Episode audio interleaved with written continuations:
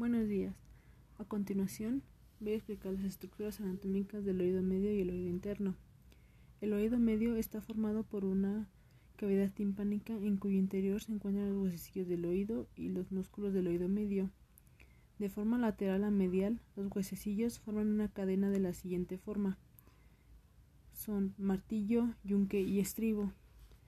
Los músculos que se insertan en los huesecillos del oído son el músculo tensor del tímpano y el músculo del estribo. Posteriormente está el oído interno. Está ubicado en dirección medial al oído medio y está formado por un conjunto de cavidades óseas. Estas cavidades constituyen el laberinto óseo, ocupado por sacos membranosos, que a su vez constituyen el laberinto membranoso. En las paredes de los sacos membranosos están los receptores de las vías vestibular y coclear. El laberinto óseo está formado por el vestíbulo, los conductos semicirculares, la cóclea y el conducto auditivo interno. El vestíbulo es la porción del laberinto óseo que contiene el sáculo y el utrículo. Y el laberinto membranoso son las partes blandas que están dentro del laberinto óseo. El laberinto membranoso se divide en el laberinto vestibular y el laberinto coclear. Ahora voy a explicar lo que es el sistema vestibulo-coclear. El órgano más importante está localizado en el interior del oído. Gracias al sentido del equilibrio, mantenemos lo que se llama la conciencia espacial, es decir, una relación correcta entre nuestro cuerpo y lo que nos rodea. El aparato vestibular forma parte del oído interno, que contiene al órgano coclear y del cerebro. La función que desempeña el vestíbulo está relacionada con el equilibrio y la postura, Además, ayuda a los movimientos del ojo. El oído es el órgano responsable no solo de la audición, sino también del equilibrio. El sistema vestibulo-coclear es el que mantiene constantemente el equilibrio y regula nuestra postura. Todas las sensaciones que tenemos pasan a través del sistema vestibular, por lo que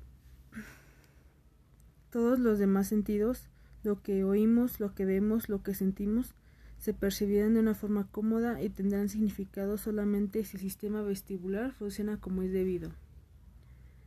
Es fundamental para mantener el tono muscular, coordinar los dos lados del cuerpo y mantener la cabeza derecha contra la gravedad. Es el encargado del equilibrio de nuestro cuerpo y por ende en la mantención de nuestras correctas posturas. Responde a los movimientos que produce la cabeza en el espacio, como movimientos laterales, balanceo, movimientos rotatorios, además de coordinar el movimiento de los ojos. Proporciona la información que el sistema nervioso central requiere para determinar la posición de la cabeza, así como la velocidad y dirección de los movimientos a, que a los que es sometida. El sistema vestibular es el que nos permite mantener constantemente el equilibrio, ayuda a regular nuestra postura y nos permite oír las ondas sonoras. Los estímulos vestibulares pueden resultar tranquilizantes o alarmantes. Los tranquilizantes serían los movimientos suaves, balanceados provocan el sueño, o alarmantes, movimientos agitados como los de una montaña rusa excitan el cuerpo. El, funcionamiento inadecuado del sistema vestibulo-coclear provoca problemas en el rendimiento escolar y en el comportamiento de los niños. Y bueno, esto sería todo.